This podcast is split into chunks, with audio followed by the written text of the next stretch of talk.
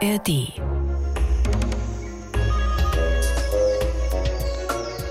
Was für ein Bild habt ihr im Kopf, wenn ich euch frage, wie bekommen Tiere eigentlich Nachwuchs? Ich denke immer erst daran, wie das zum Beispiel, ich sag jetzt mal, bei Schafen oder Kühen abläuft. Also das Mutterschaf ist schwanger, hat einen immer dicker werdenden Bauch und nach ein paar Monaten flutscht unten ein neues Schaf raus, zusammen mit einer ganzen Menge Glibber quasi so. Aber bei den meisten Tieren läuft das ganz anders ab. Die legen Eier. Und Eier sind, finde ich, ein mindestens genauso großes Wunder der Natur wie eine Geburt. Also stellt euch das mal vor, da kommt aus einem Tier halt sozusagen so ein kleines weißes rundes Ding raus und nach einiger Zeit, in der man da schön drauf acht geben muss, damit es nicht kaputt geht und in der die Eltern es auch schön warm halten, indem sie sich draufsetzen, schlüpft daraus dann der Nachwuchs. Wie irre ist das denn bitte? Deswegen gucken Mario und ich da heute ganz genau mal drauf auf die Eier. Mario, von welchen Tieren? Wir haben eine gute Mischung, glaube ich, ne? Ja, also natürlich gucken wir auf die Eier von Vögeln und wir gucken auch, wie können Vögel die überhaupt bunt färben. Es gibt ja auch bunte Eier. Aber es gibt auch bei den Säugetieren einzelne Tiere, die Eier legen und auf die gucken wir natürlich auch. Also ich glaube, ein Säugetier, das du wahrscheinlich meinst, da habe ich schon eine Vermutung, weil so viele gibt es da, glaube ich, nicht. Hat Nein. es einen Schnabel und ist es gerne im Wasser unterwegs? Das, das, hat einen Schnabel und hat ein ganz weiches Fell. Ah, okay. Also wir werden das nachher aufklären. Und auch die Frage, ob das Ei oder das Huhn zuerst da war, klären wir heute auch ein für alle Mal oder wir versuchen es zumindest. Willkommen bei Wie die Tiere hier in der ARD Audiothek.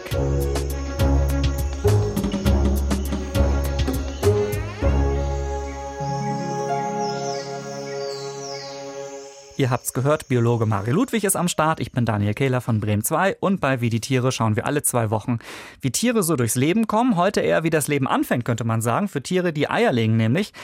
Es gibt ja ganz verschiedene Eier. Manche sind größer, manche kleiner. Auch bei den Farben gibt es Unterschiede. Aber soweit ich weiß, sind die meisten sich relativ ähnlich in ihrer Form. Alle sind so rundlich oval quasi. Mario, warum ausgerechnet so? Weil so, ich sag mal, als Würfel wäre so ein Ei doch auch ganz nett, oder nicht? Nein, das hat was mit der Stabilität vom Ei zu tun. Hühnereier, die sind sehr stabil. Und obwohl die Schale von so einem Hühnerei, die ist gerade mal 0,4 Millimeter dick, also ganz, ganz dünn. Und wenn du jetzt versuchst, ein, ein rohes Ei zwischen zwei Fingern einer Hand zu zerdrücken, das ist gar nicht so leicht. Also nicht mit der Faust drücken, sondern einfach mit zwei Fingern. Also Hühnereier sind sehr stabil. Bitte probiert das mit dem Zerdrücken jetzt nicht aus. Glaubt es uns einfach. Ja, man kriegt die zerdrückt, aber es ist wirklich nicht so leicht, ne? Nee, verantwortlich für diese äh, Stabilität ist in allererster Linie die, die runde Form vom Ei. Die sorgt dafür, das Ei ist sehr stabil. Wenn du jetzt an einer Stelle Druck auf das Ei ausübst, dann verteilt sich nämlich dieser Druck durch diese abgerundete Form auf die ganze Oberfläche vom Ei. Das ist ein Prinzip, das haben sich auch Architekten zunutze gemacht, wenn die so Gewölbe konstruiert haben. Wäre die Schale gerade, würde dieser Druck ja nur auf einen Punkt gehen, also bei einem würfelförmigen Ei zum Beispiel. Das heißt, die Schale würde sich schnell biegen und würde dann zerbrechen. Aber es gibt noch einen weiteren Grund, warum Eier sehr, sehr, sehr stabil sind. Das heißt, es kommt nicht nur auf die Form an. Nein, wenn du dir so eine Eischale unterm Elektronenmikroskop anguckst, dann siehst du, diese Schale besteht aus ganz vielen ja, Kristallen, die so säulenartig sind. Und die stehen alle ganz dicht nebeneinander und liegen im Winkel von 90 Grad zur Eioberfläche. Das heißt, drückt man von oben auf eine so eine Säule, dann kann die leicht kaputt gehen. Wenn aber diese ganz vielen Säulen direkt nebeneinander liegen, dann hält das Ganze natürlich ganz viel Druck aus. Das heißt, es entsteht ein sehr stabiles Gewebe aus Calciumcarbonat. Das ist ein sehr festes Mineral, das ist steinhart und auch dieses Calciumcarbonat sorgt für eine gute Stabilität. So, und die Dinger sind nicht nur stabil, sondern die sehen auch manchmal echt gut aus, wenn wir zumindest mal mhm. bei den Vögeln bleiben sind da auch häufig bunte Eier dabei. Wie viele Vögel sind das so, die jetzt eben nicht nur langweilige, nein, die sind ja nicht langweilig, aber die eben auch bunte Eier legen? Ja, ja also das, das, ist relativ gut erforscht. Es gibt weltweit etwa 12.000 verschiedene Vogelarten. Ein Viertel davon legt weiße Eier. Die ich nicht langweilig Blaue finde, ich muss es nochmal klarstellen. Die du nicht langweilig findest, sondern die auch schön sind ja. und großartig sind. Ne? Blaue Eier gibt es auch noch relativ oft. Es gibt auch noch ein paar Vögel, die legen gelbe, rote oder schwarze Eier. Aber die meisten Eier, die sind gar nicht einfarbig. Die haben sogenannte Sprenkelungen. Das heißt, die haben Flecken oder Tupfen. Wie schaffen die Vögel das? Weil die bemalen die ja nicht nachträglich. Oder sitzen die da im, im Nest mit einem. Naja, mit, nein, machen sie nicht. Das macht der Osterhase. Ja, das genau. machen nicht die Ist Vögel, ein anderes ja? Thema. Machen wir dann demnächst andere, mal bei uns. Ja. Andere Baustelle, ja. Also nee, dafür sorgen bestimmte Farbpigmente für die Farbe. Das sind rote und gelbe, die werden in so speziellen Schalendrüsen gebildet und die werden dann in die Eischale eingelagert. Und die roten Farbspritzer, die rote Farbe, die stammt aus dem Blut und die gelben, die stammen meistens aus der Galle. Das klingt richtig aufwendig, ja? Also verschiedene Farbstoffe, ja. um einem Ei eine bestimmte Färbung oder ein bestimmtes Muster zu geben. Bisschen eintöniger sind die Hühner unterwegs, die auf Bauernhöfen zum Beispiel Eier legen, die bei vielen Leuten dann auf dem Tisch landen letztlich. Da glauben ja viele, mhm. Also es gibt sie ja meistens in braun oder in weiß mhm. äh, und viele glauben irgendwie, ja, Hühner mit braunen Federn, die legen am Ende auch braune Eier und bei Hühnern mit weißen Federn, da gibt es dann am Ende auch weiße Eier. Was sagst du dazu, Herr Biologe? Das stimmt überhaupt nicht. Also genauso wenig, wie es stimmt, was auch sehr viele Menschen glauben, dass weiße Eier von Hühnern aus der Käfighaltung kommen und braune Eier von Freilandhühnern. Da ist so ein bisschen der Wunschvater des Gedankens. Also da denkt man sich, weiß ist steril, braun, das ist schön erdverbunden. Hm. Aber wie gesagt, das ist alles Unsinn, weil die Farbe von Hühnereiern, die steckt in den Genen von den Hühnern. Das heißt, diese Farbe ist genetisch fixiert. Aber es gibt einen Trick, wie du zumindest bei reinrassigen Hühnern relativ zuverlässig feststellen kannst, welche Farbe werden ihre Eier mal haben. Man fragt das Huhn einfach. Einfach indem du das Huhn anguckst. Ja. nee, wie machen die das? Also, man muss sich die Ohrläppchen oder Ohrscheiben, wie das bei Hühnern heißt, angucken. Und siehe da, Hühner mit weißen Ohrläppchen, die legen weiße Eier und Hühner mit roten Ohrläppchen, die legen braune Eier. So einfach ist es.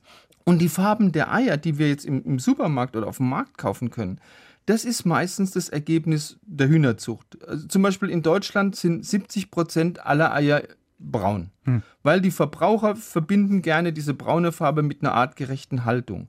In Island und Schweden, Norwegen, also in den skandinavischen Ländern, da sieht man das anders, da werden fast ausschließlich weiße Eier gegessen. Das heißt, das ist eigentlich nur Marketing, ne? Also, oder genau. das spielt ja zumindest mit rein. Die Farbe der Hühnereier. Also Zucht und Marketing, ne? Ja, genau. okay. Also die Farbe der Hühnereier hat jetzt nichts mit dem Ort zu tun, an dem das Huhn gelebt hat. Nur, was wir jetzt noch nicht geklärt haben, das Hühnerei ist einfarbig. Die Eier von anderen mhm. Vogelarten, mhm. die haben aber ja Muster oder Sprenkelung, wie du gerade gesagt mhm. hast. Warum ist das jetzt so? Also das ist eine Frage, die wurde in, in, Biologenkreisen in der Vergangenheit wirklich ganz heiß diskutiert. Und man hat lange Zeit geglaubt, diese Sprenkelung der Eier, die dient der Tarnung und damit natürlich dem Schutz vor Fressfeinden. Und das, das trifft auch zu für Bodenbrüter, wenn du einen Regenpfeifer hast, äh, da trifft es ganz sicher zu, weil gefleckte Eier, die fallen natürlich auf einem Kiesboden nicht so auf wie einfarbige Eier. Hm. Und Vögel, die jetzt Nistplätze haben, die nicht zugänglich sind, also wie ein Geier, also oder die in Höhlen brüten oder in geschlossenen Nestern brüten, wie das die Eulen machen oder andere Höhlenbrüter, die können sich ja mit weißen bzw. einfarbigen Eiern begnügen, weil so eine Tarnung ist nicht nötig. Das Nest ist ja geschlossen. Und aber heute geht man davon aus, dass die Sprenkelung wirklich in allererster Linie der Stabilität der Eier dient. Die Farbe dient der Stabilität oder die Sprenkelung dient, dient die Sprenkelung der Stabilität? dient der Stabilität. Okay. Ja, weil eng, englische Wissenschaftler haben wirklich Folgendes beobachtet. Die, die Stabilität kriegen die Eier ja durch das Kalzium, das in der Schale drin ist. Und englische Wissenschaftler haben es beobachtet, Vögel, die nur wenig Kalzium zur Verfügung haben, also die wenig Nahrung fressen, in der Kalzium drin ist, die legen komischerweise häufiger Eier mit braunen Flecken. Und diese braunen Flecken, die hat man dann mal untersucht, die sind aus einer Substanz, die heißt Protoporphyrin. Das ist eine sehr elastische Substanz. Und damit wird das Ei gerade an den Stellen verstärkt, an denen die Schale besonders dünn ist. Und dadurch hält eben das Ei mehr Erschütterungen aus und ist dadurch auch stabiler. Also die Sprenkelungen sind auch ein Trick, nicht um das Ei schicker aussehen zu lassen, äh, sondern damit es stabil wird. Jetzt gibt es aber Eier, die deutlich dunkler gefleckt sind als andere. Ja, manche mhm. haben ja nur so eine leichte Sprenkelung, mhm. bei anderen mhm. ist das wirklich kräftig. Ist das irgendwie auch wichtig? Das könnte was mit der Temperatur zu tun haben, weil amerikanische Wissenschaftler haben rausgekriegt, Vögel, die in kälteren Gebieten der Erde leben, dass die dunklere Eier legen als Vögel, die in wärmeren Gegenden brüten. Und die Wissenschaftler sagen, das hat einen guten Grund. Dunklere Eier heizen sich ja bei Sonneneinstrahlung schneller auf als helle Eier und bleiben dadurch auch länger warm. Und mit den dunkleren Eiern verhindern die Vögel also, dass ihre Eier zu schnell auskühlen, wenn jetzt die Eltern mal das Nest verlassen müssen, um eben Futter zu suchen. Bei dunkleren Eiern hält die natürliche Eierheizung, die, die, die Sonne sozusagen, also ein bisschen länger vor. Da muss man nicht so schnell zurück und selbst brüten. Ne? Apropos Brüten, ganz grundsätzliche Frage. Welchen Vorteil haben Eier überhaupt im Vergleich zu den Geburten, bei denen das Muttertier schwanger ist, also so wie das bei uns Menschen ist? Ist gibt es da irgendwelche großen Vorteile? Also es gibt Vorteile und es gibt Nachteile. Der Vorteil ist, der Nachwuchs wird quasi ausgelagert. Der ist zwar im Ei weniger geschützt, aber die Mutter ist auch weniger eingeschränkt. Die hat ja nicht einen dicken Bauch. Hm. Und bei Gefahr werden einfach die Eier geopfert. Man kann ja dann wieder neue legen weil viele Vögel und auch viele Reptilien brüten einfach mehrfach im Jahr. Der Nachteil ist, im Bauch der Mutter lebt sich wesentlich sicherer als im Ei und dieses Eierlegen, das verbraucht auch sehr viel Kraft und sehr viel Mineralstoffe. Das heißt, das ist sehr, sehr aufwendig, das Eierlegen. Und im Laufe der Jahrmillionen Jahre der Evolution hat sich dann rauskristallisiert, welche Tierart wie ihren Nachwuchs auf die Welt bringt. Das ist irgendwie schon ziemlich irre. Es gibt aber noch eine Möglichkeit, um die Sache mit dem Nachwuchs auch auszulagern. Äh, das macht ja ein Vogel, den viele von euch da mhm. draußen mhm. bestimmt schon mal gehört haben. Er hier.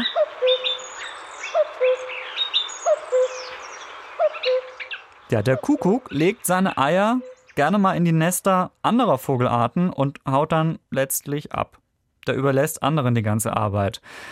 Mhm. Können die Vogeleltern, die hier betrogen werden, sage ich jetzt mal, also die da irgendwie so ein fremdes Kuckucksei ins Nest gelegt bekommen, können die das irgendwie erkennen? Also wie sehr können Vögel ihre Eier erkennen? schwer. Also die Kuckucke, die haben einfach einen Trick drauf, der macht das fast unmöglich, weil die spezialisieren sich drauf, die Kuckucke, die Farbgebung ihrer Eier so anzupassen, dass sie aussehen wie eben von einem anderen Vogel, also wie von, einem, von dem Vogel, in, in dessen Nest sie das Ei legen. Mhm. Also ein Kuckuck legt zum Beispiel nur weiße Eier mit braunen Sprenkeln und schmuggelt dann eben sein Ei in das Nest von einem Vogel, der selbst Eier in dieser Farbe hat. Und dann wird es für den Vogel sehr, sehr schwierig. Und es gibt jetzt keinen Vogel, der irgendwie da genau mit der Lupe raufguckt oder diesen Trick durchschaut? Doch, es gibt eine wirklich ganz spannende Gegenstrategie und zwar bei einer Vogelart, bei der Mönchsgrasmücke denen hilft eine Fähigkeit, diesen Mönchsgrasmücken, die wir Menschen nicht haben.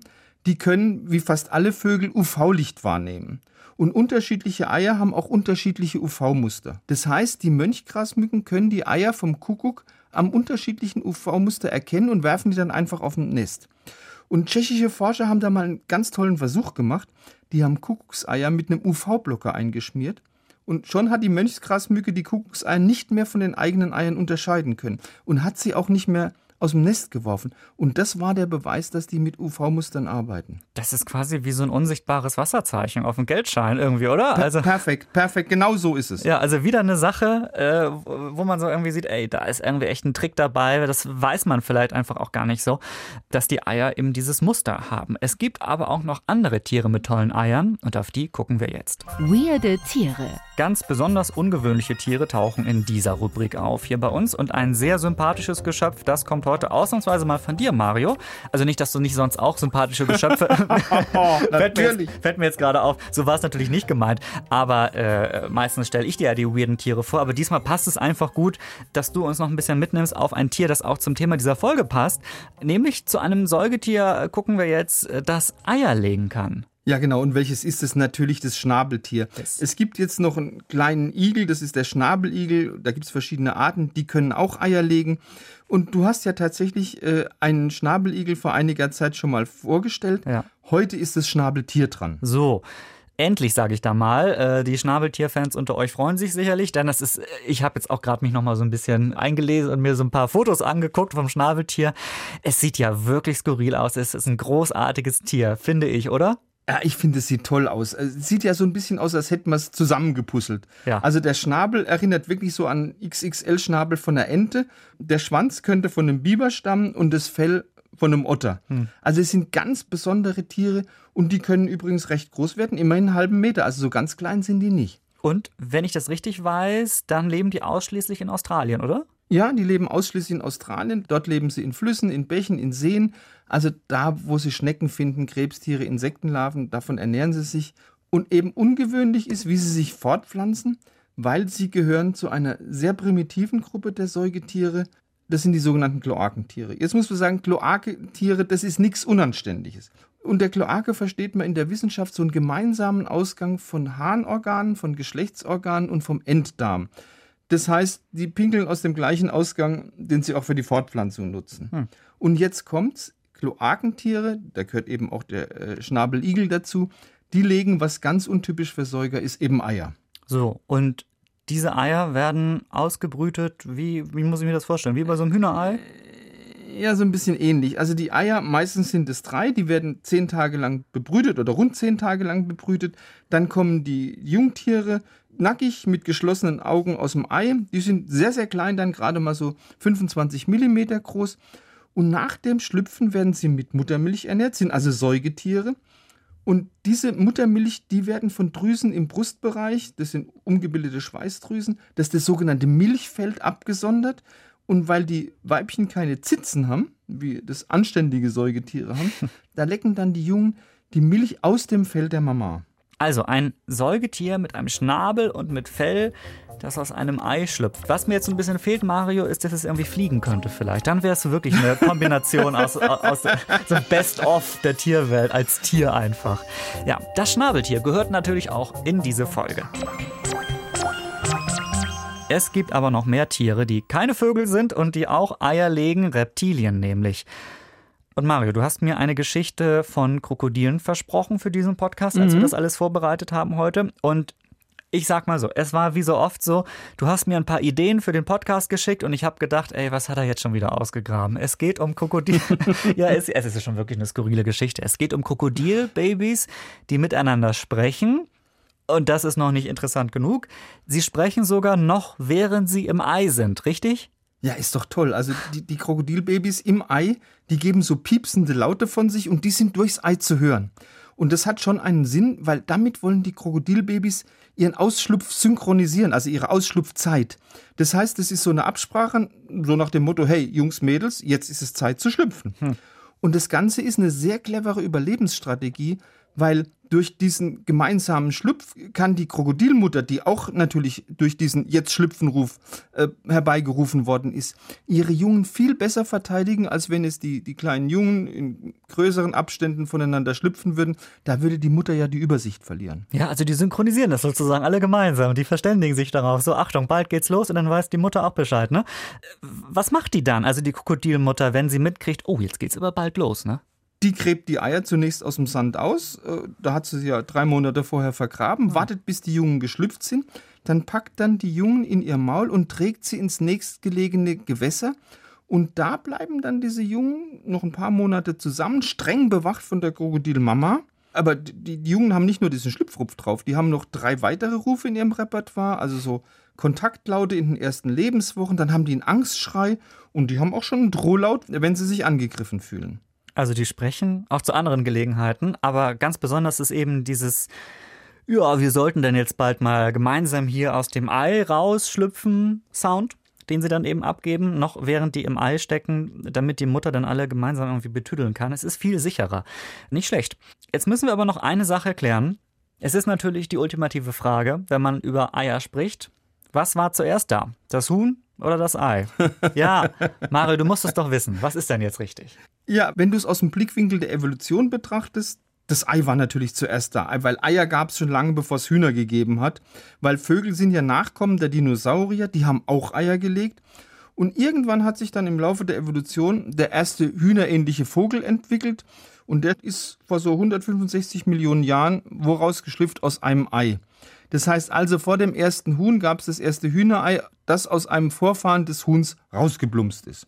Was wir jetzt aber nicht sagen können, ist, ob dieses Ei möglicherweise gesprenkelt war oder welche Farbe es hatte, ob es braun oder weiß war. Vielleicht kriegen wir das auch noch irgendwann geklärt. Naja. Was viel einfacher zu klären ist als diese Frage ist, wer hier der beste Tiergeräuscherkenner ist. Denn äh, jetzt kommt das hier. Welches Tier klingt hier? Ja, unser allseits beliebtes Tierquiz steht an. Es gilt ein Tiergeräusch zu erraten, das wir beide nicht vorab kennen. Unser Bremen 2 Team hat mir wieder mehrere Umschläge hier äh, mit Hinweisen im Studio hinterlassen, Mario. Es steht 10 zu 9, das heißt, es ist ein kritischer Punktestand. noch steht es 10 zu 9 für dich. Es könnte am Ende dieser Folge 10 zu 10 stehen, dann würde ich gleich ziehen und es wäre fast alles wieder möglich in diesem, Ja. in diesem Jahr, genau. Okay, pass auf. Ich spiele einfach das Geräusch ab und wir, wir gucken mal. Äh, oder wir hören mal. Ja, bist du bereit? Ja, ich bin bereit. Ja, das war jetzt enttäuschend. Schnab Schnabeltier, Nee. Krokodil. Ich sage, ich sage, da, du, bist, du bist aber auch gut. Zwei Tiere, die wirklich ganz weit voneinander entfernt sind, aber beide Eier legen kommst du da.